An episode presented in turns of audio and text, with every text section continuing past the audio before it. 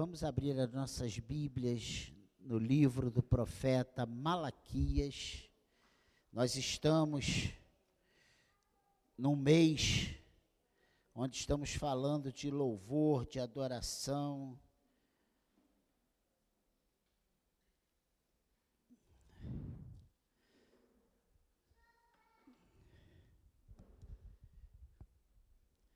Malaquias é o último livro antes de Mateus, antes dos 400 anos do silêncio profético, antes da vinda de Cristo. Malaquias capítulo 1, versículo 2 até o versículo 8. Eu gostaria de fazer essa leitura. Presta atenção. Olha o que o Senhor diz aqui através do profeta Malaquias. Malaquias 1, versículo 2. Eu vos tenho amado, diz o Senhor, mas vós dizeis em que nos tem amado. Não foi Esaú, seu irmão de Jacó? Disse o Senhor: Todavia amei a Jacó, porém aborreci a Esaú, e fiz dos seus montes uma assolação, e dei a sua herança aos chacais do deserto. Se Edom diz: Fomos destruídos, porém tornaremos a edificar as ruínas. Então diz o Senhor dos Exércitos: Eles edificarão, mas eu destruirei. E Edom será chamado terra de perversidade e povo contra quem o Senhor está irado para sempre. Os vossos olhos o verão, e, vo, e vós direis: Grande é o Senhor também fora dos limites de Israel. O filho honra o pai e o servo ao seu senhor. Se eu sou pai, onde está a minha honra? E se eu sou senhor, onde está o respeito para comigo? Diz o Senhor dos Exércitos a vós outros, ó sacerdotes, que desprezais o meu nome, vós dizeis: em que desprezamos nós o teu nome. Oferecei, ofereceis sobre o meu altar pão imundo, e ainda perguntais em que te havemos profanado?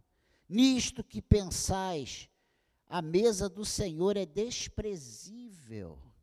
Quando trazeis animal cego para o sacrificardes, não é isso mal? E quando trazeis o coxo ou o enfermo, não é isso mal? Ora, apresenta-o ao teu governador, acaso terá ele agrado em ti e te será favorável? Diz o Senhor dos exércitos. Que leitura dura, né? Palavra dura. Mas nós estamos falando sobre adoração. Que é isso, pastor? Eu tenho dito aqui ao longo desse mês, né, que a adoração verdadeira, ela precisa vir de um coração limpo, de um coração puro. O maior obstáculo à adoração é um Deus pequeno no coração. Eu tenho dito ao longo desse ano que o que tem, o que muito nos atrapalha é a falta do sentimento de pertencimento. E eu sempre usei esse exemplo em relação à nossa igreja local, principalmente quando eu comecei essa pintura externa, interna e algumas melhorias que fizemos, eu usei esse termo. Se nós não tivermos o sentimento de pertencimento, tudo vai ser difícil demais.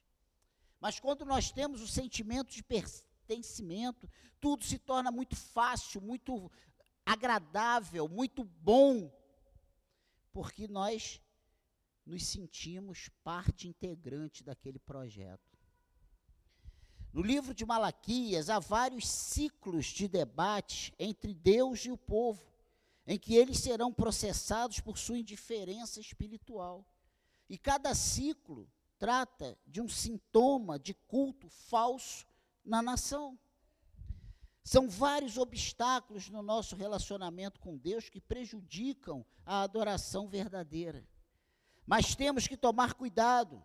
Não queremos tratar dos sintomas sem descobrir a raiz, o porquê, o que nos leva a essa esse falso culto, essa falsa adoração. O problema principal na adoração aqui da, da nação foi o conceito errado da grandeza do seu Deus. A minha oração é que o Espírito Santo provoque em nós uma renovação do nosso conceito de Deus e também uma transformação do nosso louvor. E aí eu tenho falado e falei muito isso quarta-feira: louvor não é só cantar. Louvor vai muito além dos cânticos.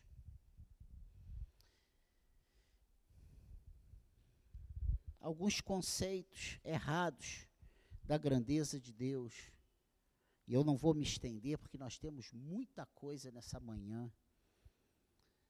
E é, o primeiro conceito errado da grandeza de Deus é duvidarem, é porque duvidaram, né, do caráter de Deus. E se você vê aqui o versículo do versículo 2 até o versículo 5, você vê Deus fazendo uma declaração de amor. Eu vos tenho amado, diz o Senhor, mas vós dizeis: em que nos tem amado? Não foi Esaú, irmão de Jacó? Disse o Senhor: Todavia amei a Jacó, porém aborreci Esaú e fiz dos seus montes uma assolação e dei a sua herança aos chacais da terra. Meu Deus. Cuidado para nós não duvidarmos do caráter de Deus.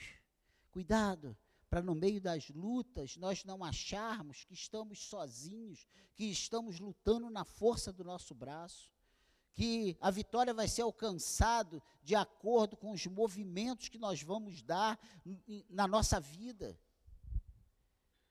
A nossa vida está nas mãos do Senhor. E se nós não entendermos isso, nós vamos ficar dando cabeçada de um lado para o outro e nada vai acontecer, porque a nossa vida está nas mãos do Senhor. O nosso futuro está nas mãos do Senhor. O nosso futuro não está na grande faculdade que fazemos e precisamos fazer, e eu incentivo isso. Não está na grande empresa que trabalhamos e eu incentivo isso. Mas nós não podemos fazer nenhuma dessas coisas sem nos, sem nos lembrarmos que o nosso futuro está nas mãos do Senhor. Que é o Senhor quem dá a direção, é o Senhor quem guia, é o Senhor quem protege, é o Senhor quem guarda, é o Senhor que nos levará até o lugar que Ele tem preparado para nós. E se nós nos esquecermos disso, nós vamos ficar olhando as circunstâncias ao redor. E nós não vamos ser gratos ao Senhor. E nós não vamos dar o nosso melhor louvor ao Senhor, porque nós seremos crentes frustrados, crentes decepcionados, porque nós não nós não acreditamos, porque nós duvidamos do caráter de Deus. Não duvide do caráter de Deus aqui nesse período, o povo de Israel, principalmente, e essa palavra de Malaquias é voltada para os sacerdotes. Eles estavam duvidando desse caráter de Deus. Eles olhavam para a situação de Israel e se perguntavam: em que Deus tem nos amado? Deus nos esqueceu. Será que já passou isso no nosso coração, mediante um casamento falido, mediante a falta de dinheiro, mediante uma enfermidade, mediante um desemprego? Pense nisso. E dentro dessas, dessas dúvidas que passaram no coração do povo de Israel, principalmente dos seus sacerdotes, está o amor, né? E nós vemos Deus dizendo que amava o povo, como Deus tem dito todos os dias que nos ama. E a prova, sabe, contundente disso é que Jesus morreu na cruz por nossos pecados quando estávamos mortos nos nossos delitos, nos nossos pecados, quando nós não tínhamos nada, quando a nossa boca não abria para dar um louvor a Ele. Ele nos escolheu, Ele nos amou, Ele nos chamou, Ele se entregou por nós, Ele subiu naquela cruz que era preparada para mim e para você. Pensa nisso. Então, aqui diz o versículo 2: Eu vos tenho amado, diz o Senhor, mas vós dizeis em que nos tem amado? Não foi Esaú, irmão de Jacó? Disse o Senhor, todavia amei a Jacó. Ingratidão. Olha, eu tenho dito isso ao longo dos meus 20 anos que eu vou completar de ordenado, agora, dia 28 de junho. Deus nos ama tremendamente. Deus nos ama tremendamente. Como nós somos ingratos muitas vezes. Ingratidão, murmuração, esquecimento, amargura. Se Deus não fizesse nada por nós, desde a nossa conversão até a nossa morte, ainda assim, Ele teria nos amado tremendamente. Então, irmãos, cuidado com a ingratidão, murmuração, o esquecimento das grandes coisas. Nós muitas vezes concordamos com o mundo que Deus não está fazendo mais nada hoje em dia. Olha para teu lado aí o que Deus tem feito. Ele tem cuidado de nós. Amargura, egoísmo, corações cheios de mágoas, de preocupações, de dúvidas. Como vamos amar alguém com esses sentimentos no nosso coração, quando nós olhamos para dentro de nós e não conseguimos enxergar nada de bom? A segunda coisa, sabe, que pairava no coração deles, era em relação à justiça. E a Bíblia nos afirma que Deus é justiça. Se você for aqui no capítulo 2 de Malaquias, no versículo 17, diz o, o seguinte: Enfadais o Senhor com vossas palavras, e ainda dizeis: Em que o, o enfadamos? Nisto que pensais. Qualquer que faz o mal passa por bom aos olhos do Senhor, e desses é que ele se agrada. Ou onde está o Deus do juízo? Quantas vezes somos pegos pensando isso? olhando para as pessoas ao nosso redor que estão prosperando e que não dão o dízimo, que não vêm à igreja, que não, que não servem ao Senhor, que não louvam a Deus. Pensa nisso. Eu afirmo para você a mesma coisa que o Senhor afirmou para Azaf, quando ele entrou nessa mesma crise. Todas essas pessoas, se não se renderem ao Senhor, um dia murcharão e serão espalhadas pelo vento, mas você herdará a vida eterna. O que você tem, olhos não viram, ouvidos não ouviram, sabe, mente humana não consegue pensar, coração não consegue sentir o que Deus tem preparado para os seus filhos. Pensa nisso, igreja. Então, cuidado. Quando nós abrimos a boca e, a, e dizemos que não há justiça, que Deus não vê, que Deus não se importa, que Deus não cuida, porque se ele se importasse, não tinha tanta maldade. Ele avisou para nós que o mundo jaz no maligno. Pensa nisso. Nós não estamos sendo pegos de surpresa. Ele avisou que no final o amor se esfriaria de quase todos. Pensa nisso. A outra coisa também que pairava no coração daquele povo era em relação à bondade. E lá no capítulo 3 de Malaquias, no versículo 15, 13 a 15, diz assim: As vossas palavras foram duras para mim, diz o Senhor, mas vós dizeis que temos falado contra ti Vós dizeis: inútil é servir a Deus, que nos aproveitou termos cuidado em guardar os seus preceitos e em andar de luto diante do Senhor dos Exércitos. Meu Deus, olha aqui. Ora, pois nós reputamos por felizes os soberbos, também os que cometem impiedade prosperam. Sim, eles tentam ao Senhor e escapam. Cuidado, cuidado, cuidado com aquilo que paira na nossa mente. Como vamos dar uma adoração verdadeira ao Senhor quando temos esse sentimento em relação ao nosso Deus? O que nós vamos ofertar?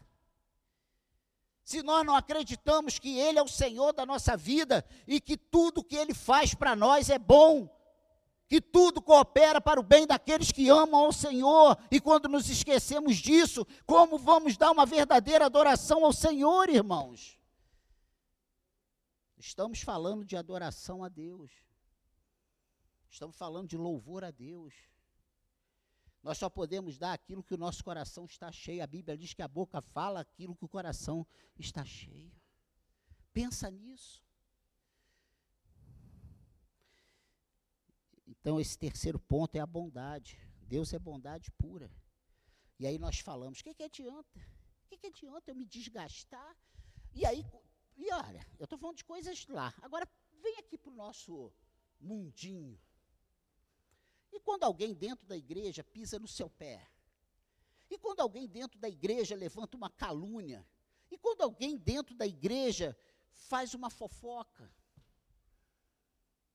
Vê se não sai isso da nossa boca. Que adianta? O que, que adianta? Eu estou lá todo dia, olha aí o que, que eu recebo. Olha lá, eu quis fazer o meu melhor, olha aí o que. Irmãos, se existe um lugar de pessoas doentes, é dentro da igreja. Nós estamos sendo tratados todos os dias. Nós éramos doentes e nós estamos sendo tratados dia a dia. O problema é que a gente entra na igreja e espera erro zero. Não existe lugar formado por pessoas com erro zero, porque eu sou cheio de erros. E você também é. Mas eu, quando olho para mim, eu me vejo muito bom. E você, quando olha para você, você se vê muito bom. E você não vê que, às vezes, nós não somos compreendidos, às vezes a nossa intenção é boa, mas nós não somos compreendidos e nós queremos nivelar todas as pessoas por nós. E isso tem feito muitas pessoas desanimarem e não ter um verdadeiro louvor, uma verdadeira adoração para com o Senhor. Quantas vezes já abrimos a boca? Não vale a pena quando a gente está irado. Não vale a pena. Porque servir ao Senhor. O que nós ganhamos Quantas vezes temos ciúmes do incrédulo que está lá com o seu camaro amarelo? Com aquela casa maravilhosa, com aqueles móveis de primeira entrando e você lá com a geladeira que tem que dar um chute para abrir a porta, tem que dar um chute para o motor funcionar. Pensa nisso. Deus não prometeu ao seu povo comida nem bebida. Deus prometeu um reino de quê? De paz, de justiça, de alegria no Espírito Santo. Uma comunhão com Ele que o mundo não tem. E quando os colegas dizem, lá, seu trouxa, tá indo para a igreja, olha lá, tu, tu foi para a igreja? Foi se batizar naquela geleira! Trouxa, né? né? Perdão, mas é isso que eles falam. Mas a alegria que nós temos, o mundo não tem. A paz que nós temos, o mundo não tem. Nós precisamos ter isso. Amém, igreja? Eu posso imaginar Deus falando para nós hoje: Eu vos tenho amado. E Ele tem falado isso para nós. Mas alguns responderiam: se não em voz alta, pelo menos no seu íntimo, em que nos tem amado. Olha a minha vida, minha conta não sai do vermelho. Essa mulher que eu escolhi, aí a gente diz que foi Deus que deu, né? Essa mulher que eu escolhi aqui, que Deus me deu, nem um prato de comida ela põe para mim.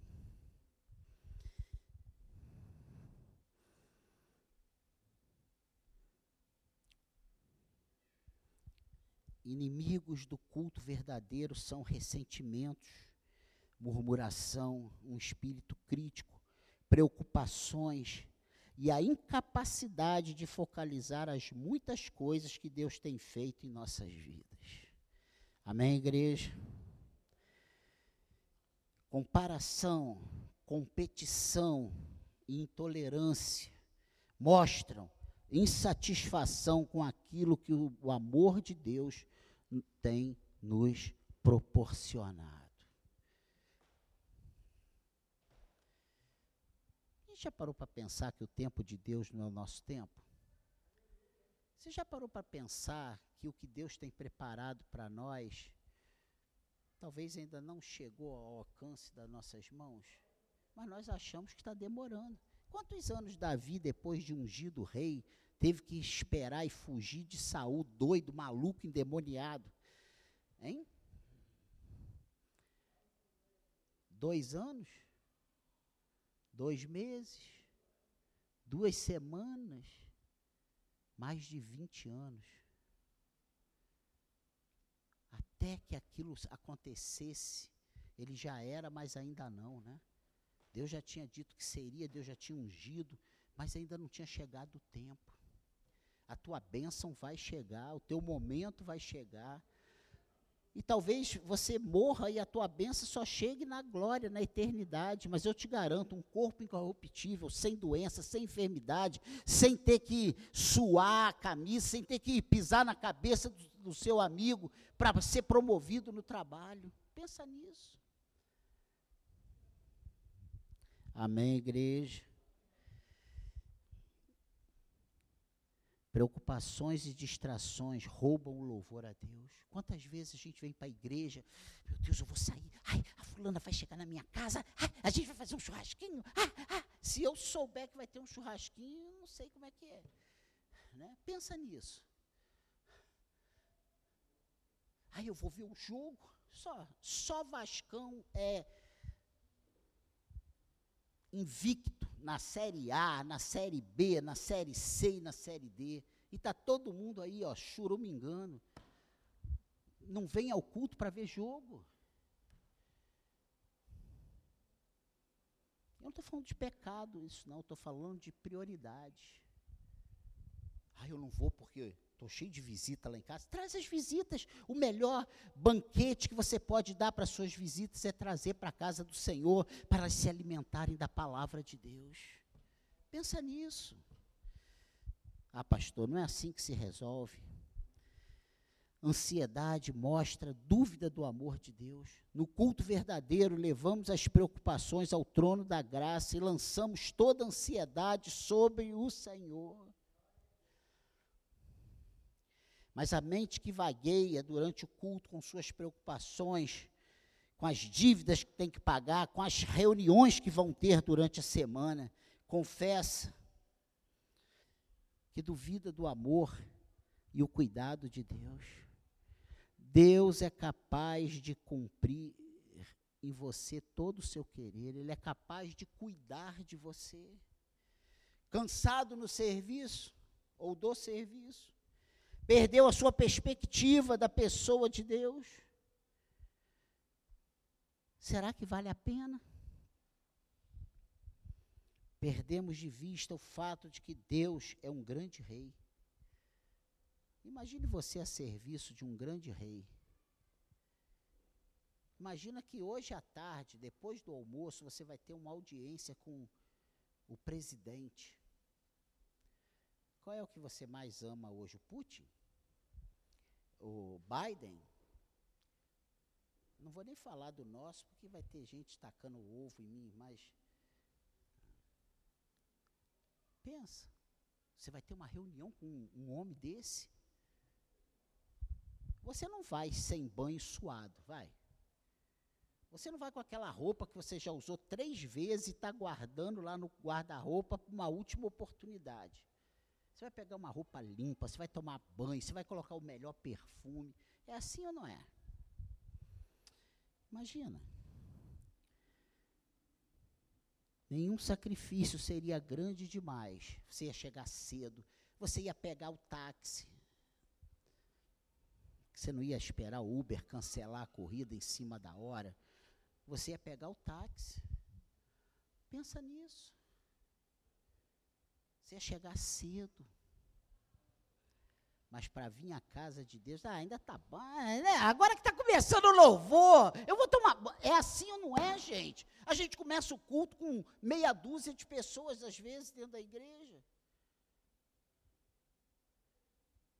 Imagina você na torcida do Flamengo. Vamos lá. Que é a torcida mais doida que existe, né? Ganhou duas Copas, já é rumo a Tóquio. Perdeu duas, já estão quebrando a gávea toda. Então, é, mais é, é de 0 a 800 em um segundo. Né? Aí, você tem. Você, você quando está lá no estádio, se você não. Eu, quando vou ao jogo, se, se eu não me policiar, daqui a pouco eu estou xingando o juiz.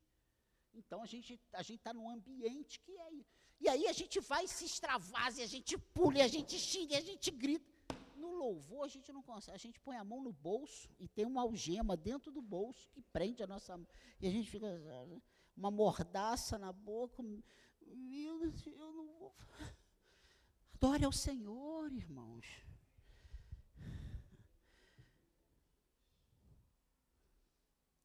Nenhum trabalho seria duro demais se o nosso coração estiver envolvido com Deus, estiver cheio da presença do Espírito Santo de Deus. A gente não quer saber se é desafinado, se sai aquela voz, sabe, trêmula. Não quer saber de nada. Se, se vão dizer que tu é maluco, você vai levantar a mão e você vai glorificar, porque você está vendo o Senhor, você sabe que Ele está aqui recebendo os seus louvores, Ele está aqui para abençoar a tua vida, Ele está aqui para, sabe, ser homenageado pelo seu povo, Ele adora a adoração da sua igreja.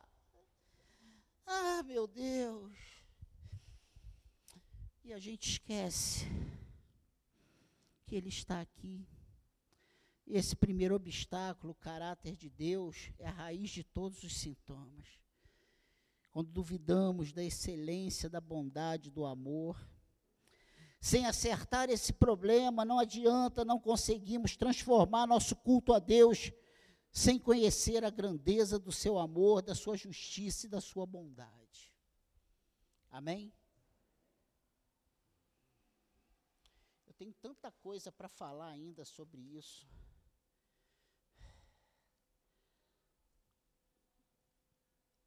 Vamos ficar por aqui. Senão a gente vai ser daqui mais de meio-dia.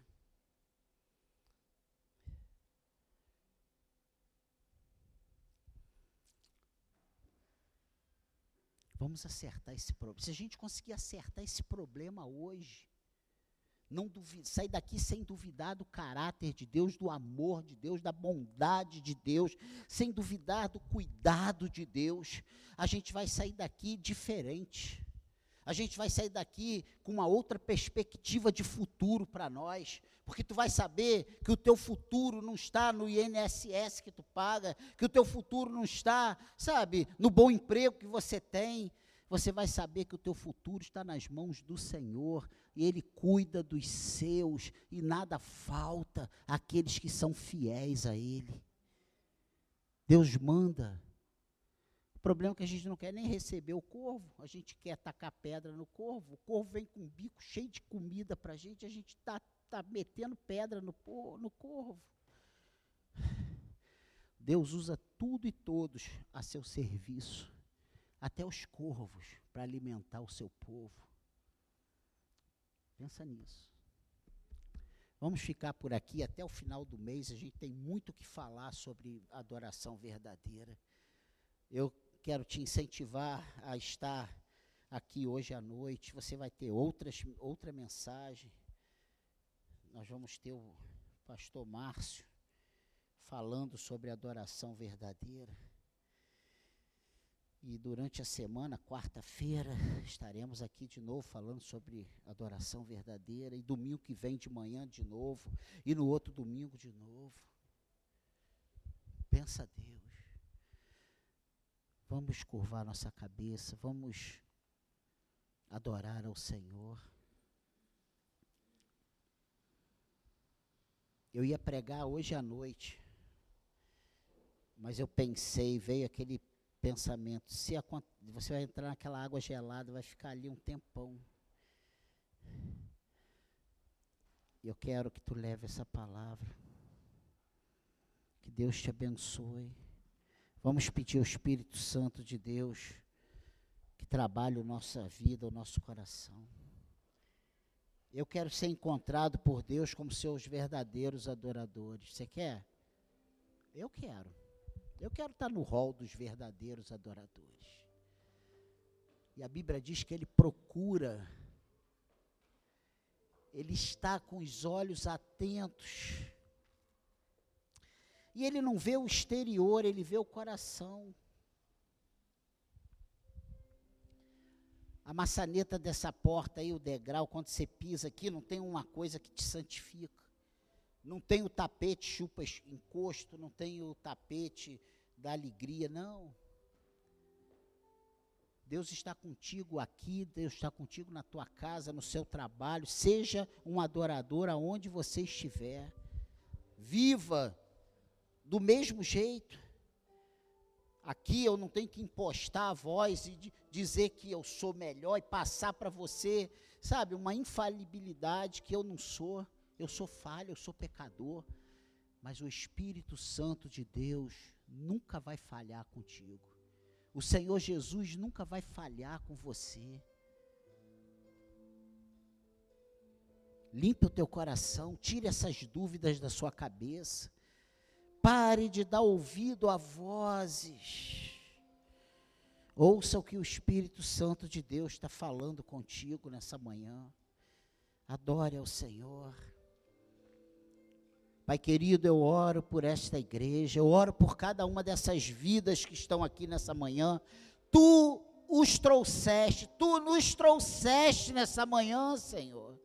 Tu nos deu saúde, tu nos deu disposição física e mental para estarmos aqui nessa manhã. E eu te peço em nome de Jesus, que a tua palavra seja eficaz em nossos corações e nossas mentes, que as nossas mentes e corações sejam lavados, sejam transformados, Senhor, pelo, pela tua palavra, que é a verdade, é que liberta, é que transforma. Pai querido, em nome de Jesus, muda o que precisa ser mudado, transforma o que precisa ser transformado, Senhor. Eu peço a tua bênção, eu peço a tua alegria e a tua paz para cada coração aqui, Senhor, para cada vida que entrou aqui nessa noite, nessa manhã. Que o teu Espírito Santo fale a cada coração, aos visitantes, Pai querido, em nome de Jesus, que eles sintam a ação do teu Espírito nos seus corações, que a tua paz e a tua alegria inunde cada vida hoje, Senhor. Eu te peço, junto com os meus irmãos, em nome de Jesus, nos abençoe e seremos abençoados.